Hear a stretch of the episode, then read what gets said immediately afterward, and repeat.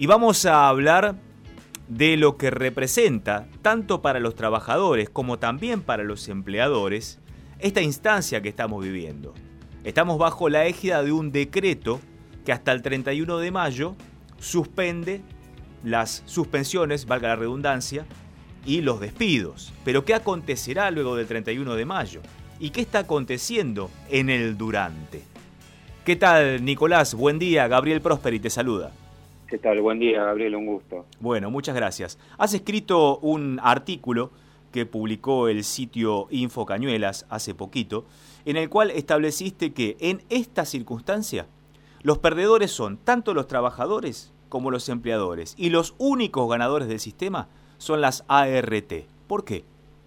Exactamente. Bueno, y ahora, en el momento que lo había escrito, eh, no se habían dictado las resoluciones 38 y 40 de la Superintendencia de Riesgo de Trabajo, con lo cual eh, ratifico este, absolutamente todo lo que, lo que en ese momento dije, porque eh, estas nuevas resoluciones, que en ese momento, cuando yo lo, cuando yo lo redacté, existía solamente eh, una disposición que era la 520 que había de, surgido a través del Ministerio del Trabajo, eh, con un comité mixto combinado con la Superintendencia de Riesgo de Trabajo, que era de fecha 27 de marzo del 2020, y en donde se establecía básicamente cuáles eran, eh, digamos, las, eh, los principales recaudos que tendrían que tener las, las empresas para, para con sus trabajadores y de alguna manera enumerando los elementos de protección personal con los que deberían cumplir en forma genérica, no digamos no destinar a ninguna actividad y en ese momento, como era novedoso eh, la aparición del virus y bueno, eh, estas cuestiones se, van eh, de alguna manera adaptando a medida que pasa el tiempo o se van dando las circunstancias, estaba focalizado en lo que en ese momento eran las actividades esenciales. Al resto no las consideraba. y en ese momento, con esta disposición, se toma, tomamos conocimiento que la, digamos, no se contemplaba al COVID-19 como una enfermedad profesional. Eso generó una alarma enorme en, todo el, digamos, en todos los agentes, ¿no? Cuando hablamos en este sentido me refiero por un lado a los trabajadores y por el otro lado a las empresas, eh, por las razones que, después te voy a mencionar, pero este, empezaron a, bueno, se empezaron a, a partir de las, eh, de las declaraciones y bueno, los propios jueces, donde eh, si bien en este momento la justicia está cerrada, se dictaron 19 amparos en, donde eh, profesionales de la salud logran este, obtener una sentencia favorable que les permite eh, hacerse de elemento de protección personal que, los propios hospitales no les estaban dando. Bueno, a raíz de esto se dicta un posterior decreto que es el, el 327, el 260, perdón, eh, o 267, no, no, recuerdo ahí puntualmente en la normativa, que este, ya de alguna manera determina que, la, que, la, que el COVID-19 es considerado como una enfermedad presuntamente profesional. Esto es gravísimo, eh, indiscutiblemente, por más que existan los lobbies de, la UART, que es la, unión de las RT y las propias RT que digan lo contrario, eh, porque no considera al virus como una enfermedad profesional. Es decir, la toma textualmente, como menciono, como una enfermedad presunta. Pero para que una enfermedad sea considerada profesional, el sistema determina a través de un decreto, que es el decreto 658 del año 96, que el Poder Ejecutivo va a determinar cuáles son las enfermedades. Así de simple y absurdo como te lo menciono. O sea, para que yo, si yo vengo a trabajar aquí a la radio y me contagio el COVID-19, yo voy a la justicia y digo, yo quiero que me paguen a mí o que me reconozcan a mí a través del sistema porque me contagié el COVID-19 al venir a trabajar. Eso no está contemplado. Eh, la enfermedad, eh, el COVID-19, que es un riesgo biológico, no está contemplado como enfermedad profesional, sino que la crean como una enfermedad, por un lado, presuntamente profesional, y la palabra presunta refiere, digamos, a una probabilidad o una sospecha a una duda, pero no lo es. ¿Y qué tiene que haber un decreto presidencial que establezca que sí lo es? Exactamente, como por ejemplo el, en el año 2003, para darte un ejemplo, eh, se, eh, se, decretó, estuvo el DNU el gobierno decreta el DNU 1167, 1167 del 2003, que considera el antivirus, el Chaga, el HIV como enfermedades profesionales. Acá se dictó un DNU, pero en ningún momento se le incluyó este, dentro del listado que para considerarla como tal. O sea que si yo percibo que si voy a trabajar estoy en peligro de contraer el COVID-19 y les digo a mis empleadores, no muchachos, miren, yo no voy a ir a trabajar porque si voy ahí me contagio el COVID-19. No solamente corro riesgo de perder mi trabajo porque no voy a trabajar y me ausento, sino que además el sistema no me reconoce en el caso de que me contagie. Estoy en una encerrona absoluta. Absolutamente, eso es lo que mencionas vos, se llama retención de tareas y se da muy seguido en la industria pesquera, por ejemplo, en donde eh, muchas veces, eh, como es un, son establecimientos muy pequeños, donde los trabajadores están eh, digamos, muy en, contacto, no solo a nivel personal, sino este, utilizan los mismos baños, eh, comparten los, los camarotes, bueno, ni hablar si se llega a contagiar, por ejemplo, el, el cocinero del barco, que absolutamente eh, digamos, eso se derrama a toda la tripulación. Eh, en estos casos, cuando los trabajadores no, no sienten seguridad, deben hacer la denuncia correspondiente eh, al RT, bueno, o al Ministerio de Trabajo, que en este momento tampoco está trabajando, y que se tomen las medidas necesarias. En este caso sí podrían retener tareas. Son problemas que están surgiendo muy claramente en esa industria. Pero ¿qué pasa? Ahora, tampoco está funcionando el sistema judicial. No, ese es, el, ese es el bueno, es el otro gran problema, porque lo que yo te mencioné antes fueron amparos, que son, digamos, medidas que se toman eh, en un contexto de necesidad y urgencia por un peligro inminente eh, y nada más. Pero no, no es que se puede tratar una acción de fondo. Hoy en día, por ejemplo, yo tuve consultas de un, para darte un ejemplo, un médico de un gar, del Garraham que eh, tuvo un rechazo del RT cuando denunció una enfermedad y falleció. Esto no salió en ningún lado hay muchísimos médicos, eh, digamos, prestadores de la salud que tienen que se han contagiado el virus, que no le dan elementos de protección, que no, no tienen o, los que le dan son insuficientes, este, y esto está a cargo de la, RT, indiscutiblemente. Entonces, acá... Pero la RT que dice, no, si no está considerado una enfermedad profesional, yo me lavo las manos. La RT, lo que con estas resoluciones 38 y 40 que salieron la semana pasada, la RT lo que, el sistema que hace, eh, pone en una situación eh, tremendamente perjudicial al, eh, infectado, porque en primer lugar lo obliga a tener que conseguir un certificado médico de una entidad oficial autorizada para que recién ahí pueda, a través de un medio electrónico, ir a la comisión médica local del domicilio del trabajador y presentar el certificado donde, eh, te voy a aclarar, no es fácil conseguir un certificado de una entidad oficial. Es muy difícil, es muy complicado. Y más si son trabajadores que están prestando funciones en, eh, en un lugar fuera de la ciudad de Buenos Aires. Ahora, suponiendo que ya lo consiguió, tiene que ir, digamos, en esas condiciones, infectado, eh, por supuesto, sabiendo que tiene riesgo de vida, cuando también tendría que estar haciendo, si tiene conocimiento que tiene, que tiene síntomas, tendría que estar aislado, tendría que estar haciendo cumpliendo con la cuarentena. Bueno, acá se lo obliga a ir a la comisión médica local, que también está cerrada, pero bueno, el procedimiento marca eso, y electrónicamente ingresar la denuncia y recién ahí al RT se le da traslado por cinco días y el RT en, el quinto día va a decir esto es una enfermedad profesional o no. O sea, en ese, en ese, en ese contexto es donde se inicia el trámite. Si la, eh, si RT dice que no es profesional, ahí empieza el enorme problema que es que el trabajador debe apelar a la Comisión Médica Central, que está en la ciudad de Buenos Aires y que ya viene colapsada de todo el, de todo el sistema anterior, ni, ni quiero imaginar lo que va a ser ahora cuando, cuando esto comience a funcionar nuevamente, este, y en definitiva eh, puede ser un trámite engorroso, largo, este, independientemente de que ya la propia, este, suponiendo que la Comisión Médica Central diga, bueno, sí, es, un, es una enfermedad que tiene eh, relación causal directa con, las tareas y por lo tanto tiene que ser considerada como, como profesional y está vinculada con el tipo de actividades que está haciendo. Bueno, suponiendo que pasa eso, el siguiente paso es eh, iniciar el trámite en donde vas eh, en un organismo administrativo que ya fue declarado cuatro veces inconstitucional por la Corte Suprema de Justicia, que sin embargo se mantiene vigente, y ahí el trabajador se va a tener que presentar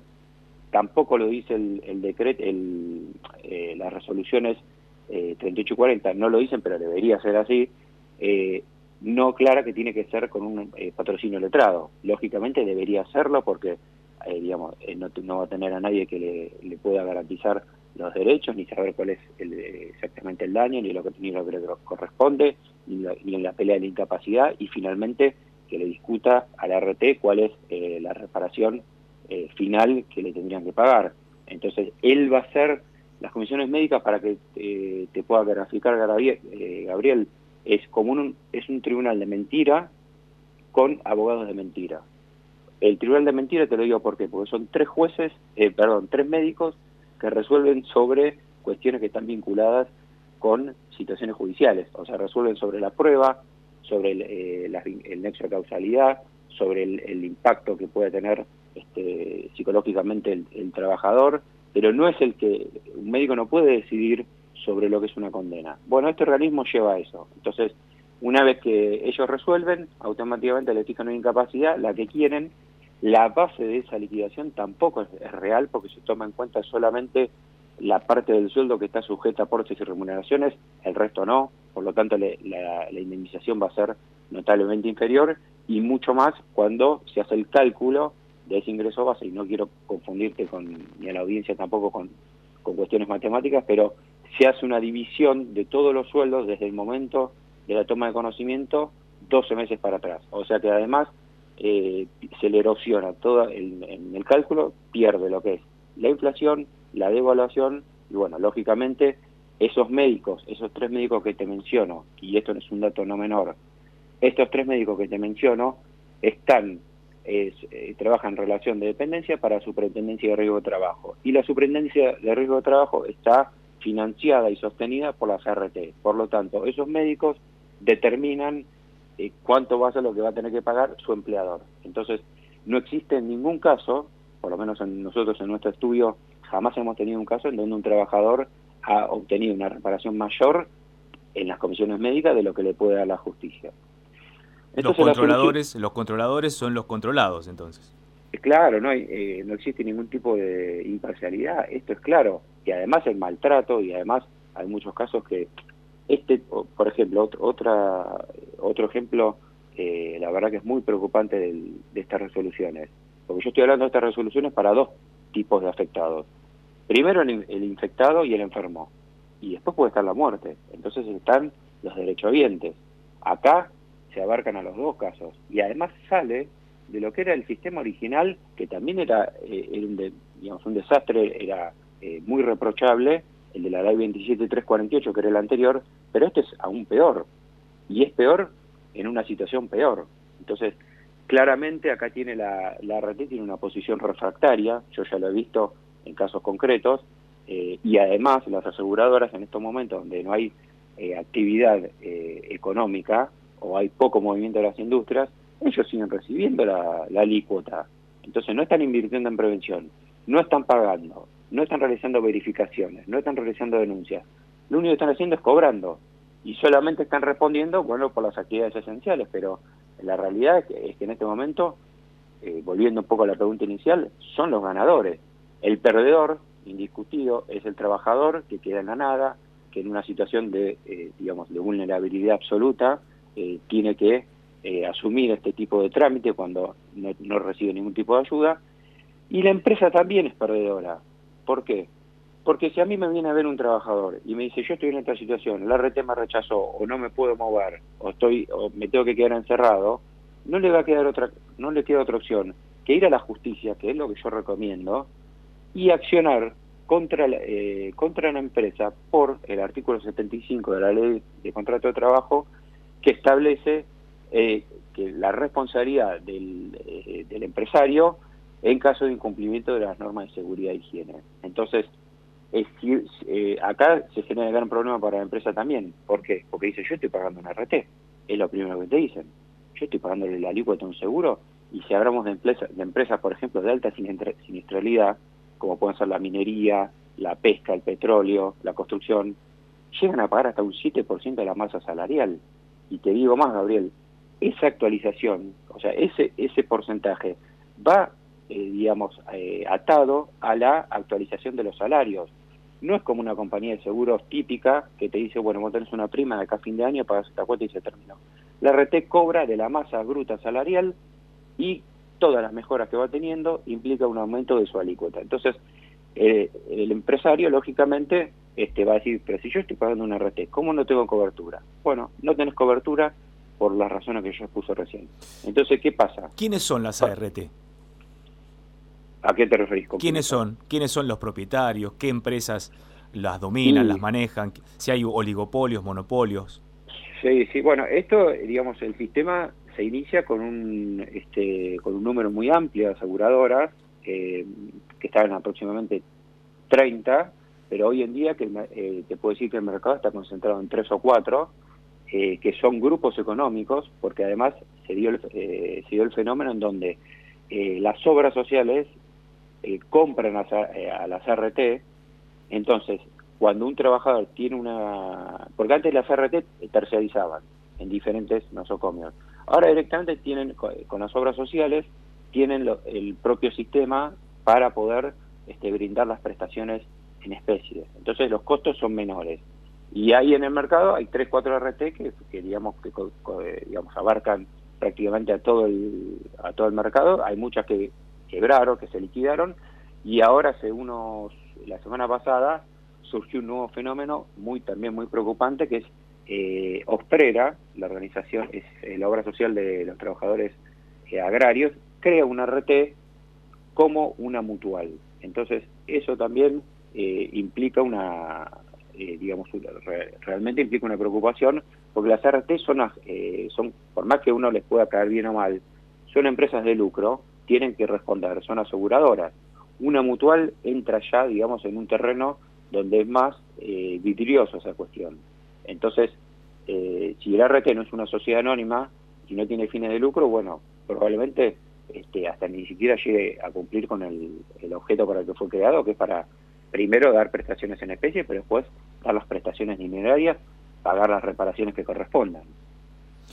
Nicolás Schick, nos has dejado un panorama muy esclarecedor, pero también alarmante para estar atentos. Ya te estoy diciendo, Nicolás, que en minutos nada más voy a hablar con Evangelina, es una trabajadora sanitaria de Mar del Plata, que está en estos momentos con COVID-19. Adquirió ah. el COVID-19 en su trabajo. Por lo tanto, muchos de los conceptos que vos vertiste aquí, se los vamos de alguna manera a verter a ella, a ver cómo está atravesando esta situación. Amén de lo que está atravesando física y psicológicamente, por supuesto. Después viene todo lo demás. Pero si vos, si vos pudieras hablar con Evangelina, ¿qué le dirías? ¿Qué es lo primero que tiene que hacer? Eh, yo quería hacerte, primero te quería dejar un concepto general y ahora se lo voy al particular que me decís. En primer lugar, acá esto, ¿de qué manera se puede frenar? Porque tiene que haber un, o sea, tiene que haber un límite.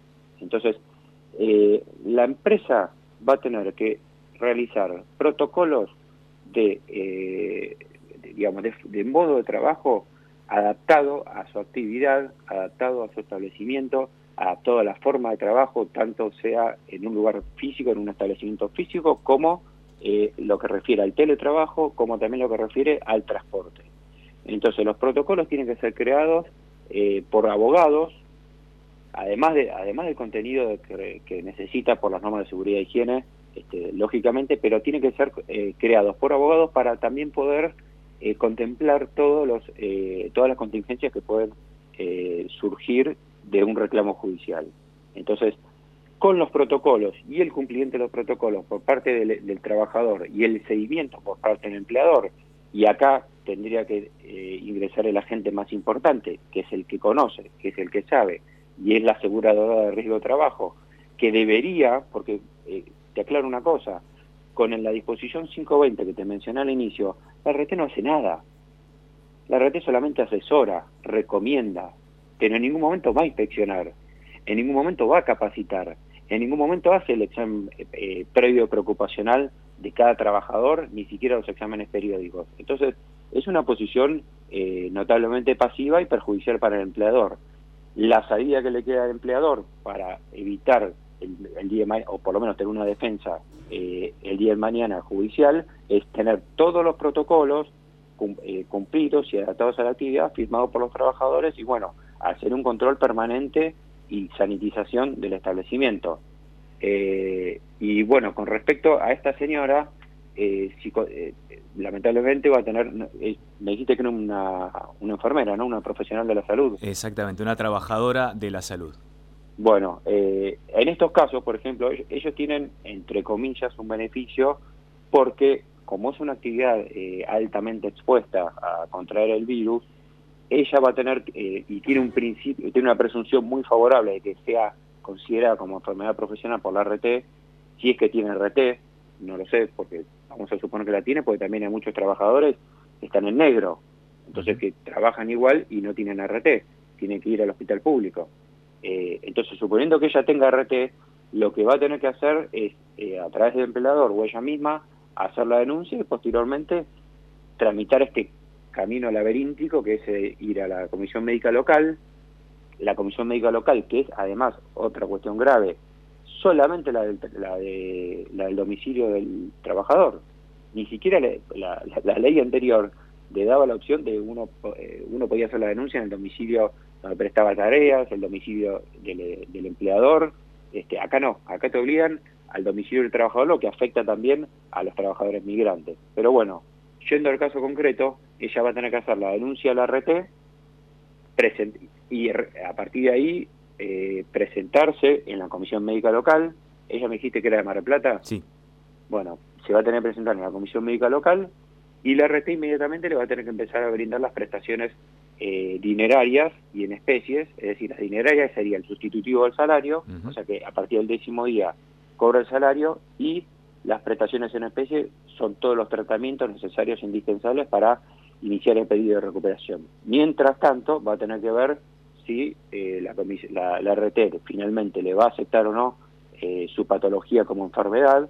Acordémonos que esto es un riesgo. Eh, el coronavirus es un riesgo biológico, es una enfermedad más. Es como el SIDA, es como el antivirus.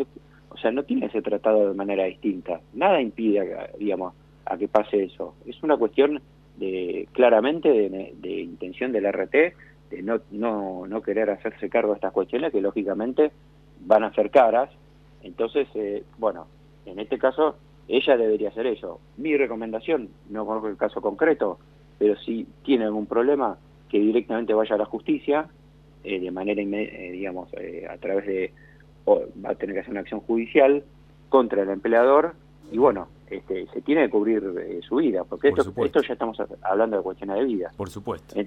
y entonces, Gabriel, te cierro con una frase que, que mencionó este, un jurista eh, y juez eh, Machado de la, de la, que es de la provincia de Santa Fe, eh, que la leí el otro día me quedó marcada, me pareció excelente como para resumir, y dice que cuando las RT se lavan las manos, no hay alcohol en gel que prevenga del virus de la injusticia.